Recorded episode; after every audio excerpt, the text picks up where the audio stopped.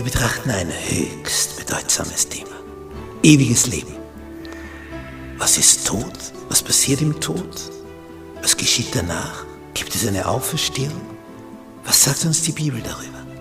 Das wollen wir miteinander betrachten. Die Bibel verschweigt uns das nicht, ganz im Gegenteil. Sie zeigt uns auf, was im Tod passiert, was danach sein wird, welche Möglichkeiten es gibt, in die edle wie in die unedle Richtung. Wir haben eine Riesenchance. Die Frage ist nur, nützen wir sie?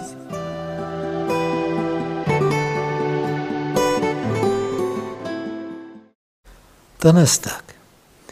Die Seelen unter dem Altar.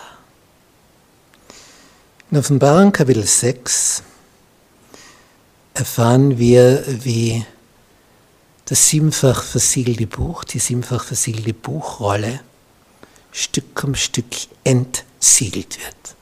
Ein Siegel nach dem anderen wird gebrochen. Zuerst kommen diese vier apokalyptischen Reiter und als das fünfte Siegel gebrochen wird, heißt es, sah ich unter dem Altar die Seelen derer, die erwürget waren um des Wortes Gottes willen und um des Zeugnisses willen, das sie hatten. Getötete Seelen am Fuße des Altars. Und sie schrien mit großer Stimme, Herr, du Heiliger und Wahrhaftiger, wie lange richtest du nicht und rächst unser Blut an denen, die auf der Erde wohnen? Das Blut schreit gen Himmel. Die Offenbarung ist eine Bildersprache, vieles verschlüsselt. Und hier sind Seelen, das heißt Menschen, sagt ja auch, auf dem Schiff waren so und so viele Seelen bei der Schiffsreise des Paulus nach Rom. Anzahl Menschen. Hier sind Seelenmenschen unter dem Altar, die schreien. Und was wird ihnen dann gesagt und getan mit ihnen?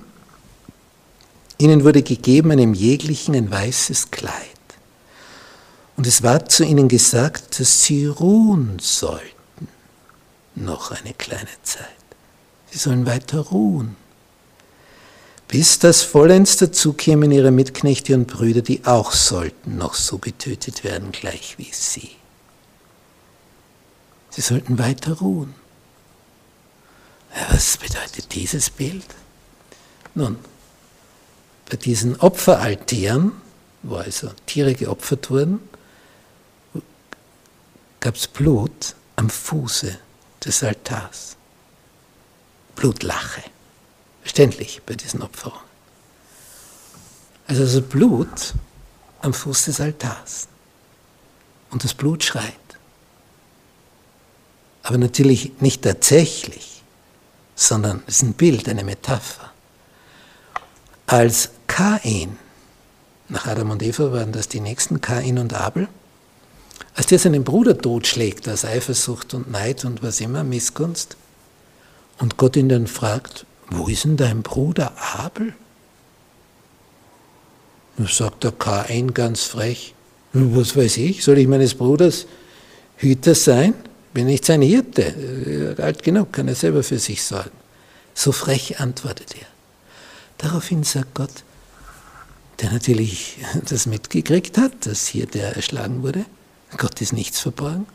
Sagt, siehe, das Blut deines Bruders schreit zu mir von der Erde. Viertes Kapitel des ersten Buches Moses. Auf den allerersten Seiten schreit schon das Blut gen Himmel. Ist eine Metapher, ein Bild.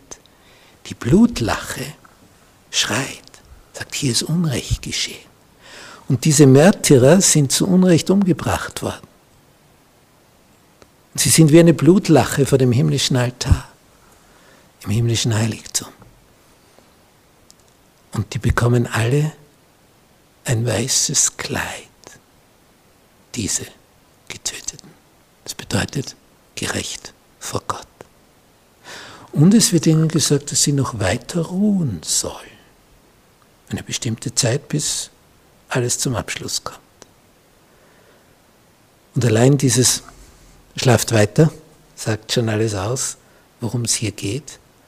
Aber das Blut der ungerecht ermordeten Toten schreit gen Himmel und Gott wird das Ganze richten. So wird hier also ein Bild dargestellt, dass bei Gott alles gespeichert ist. Jedes ungerecht vergossene Blut. Darüber wird es ein Gericht geben.